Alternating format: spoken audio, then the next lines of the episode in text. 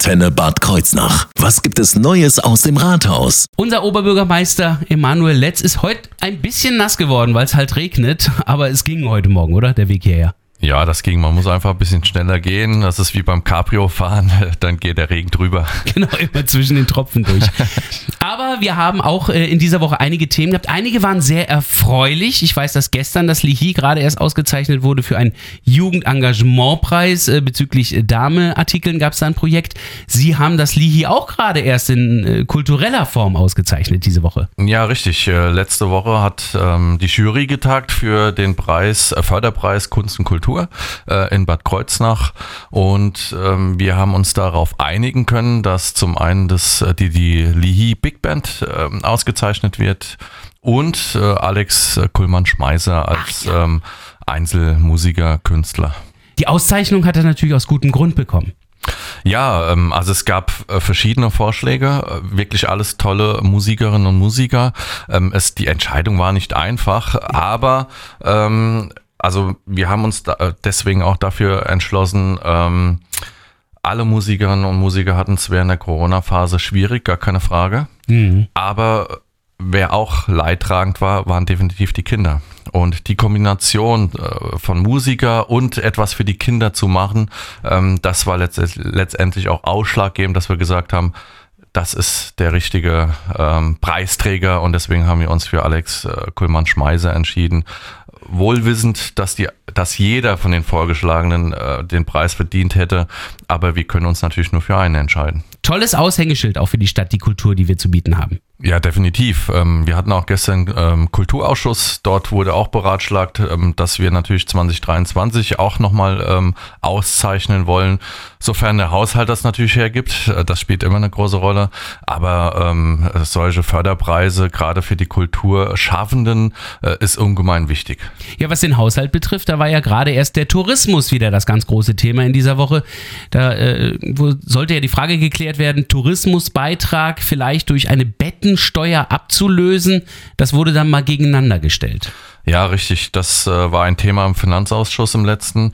Und ähm, aber man hat sich darauf geeinigt, keine Bettensteuer, also das wäre eine zusätzliche Steuer einzuführen, äh, sondern äh, den vorhandenen Gästebeitrag zu erhöhen ähm, von auf so auf 3,50 Euro. Ich glaube um 70 Cent ist es, ja, stimmt richtig, von 2,80 Euro auf 3,50 Euro. Mhm. Ähm, das hat auch ähm, den Vorteil, erstens keine weitere Steuer, zweitens der Gästebeitrag ist auch zweckgebunden, sprich, dass man auch in den Tourismus dann auch investiert. Und äh, gerade Tourismus äh, steckt hier in Bad Kreuznach auch ein äh, Riesenpotenzial. Ähm, hier müssen wir weiter investieren, um auch äh, Touristen hierher zu locken. Das heißt, das andere würde zwar vielleicht der Stadtkasse helfen, aber äh, der Tourismus müsste dann ja irgendwie anders in den Haushalt gestellt werden, oder wie? Ähm, ja, wie gesagt, der Gästebeitrag ist zweckgebunden. Ähm, Bettensteuer würde wahrscheinlich in unserem defizitären Haushalt verschwinden und dann hätte letztendlich der Tourismus nichts davon und die Gäste, die Bad Kreuznach besuchen. Von daher finde ich es gut, ähm, dass man äh, diesen Gästebeitrag zweckgebunden, zweckgebunden ausgibt. Na, zumindest ist dann ein wichtiger Schritt getan, um dann irgendwann doch mal den Haushalt beschließen zu können. Äh, ich nehme an, ein bisschen Zeit dauert es noch, bis der Haushalt äh, dann steht für nächstes Jahr, oder?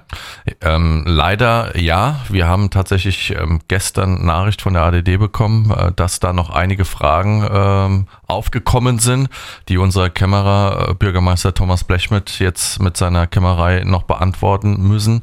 das ist ein leidiges Thema, ja. Da wurde schwer nachgearbeitet. Ähm, natürlich ähm, bei einer Stadt wie Bad Kreuznach viele Pflichtaufgaben, die von oben äh, nach unten delegiert werden von Bund und Land, äh, wie Kita-Gesetz und allem drum dran.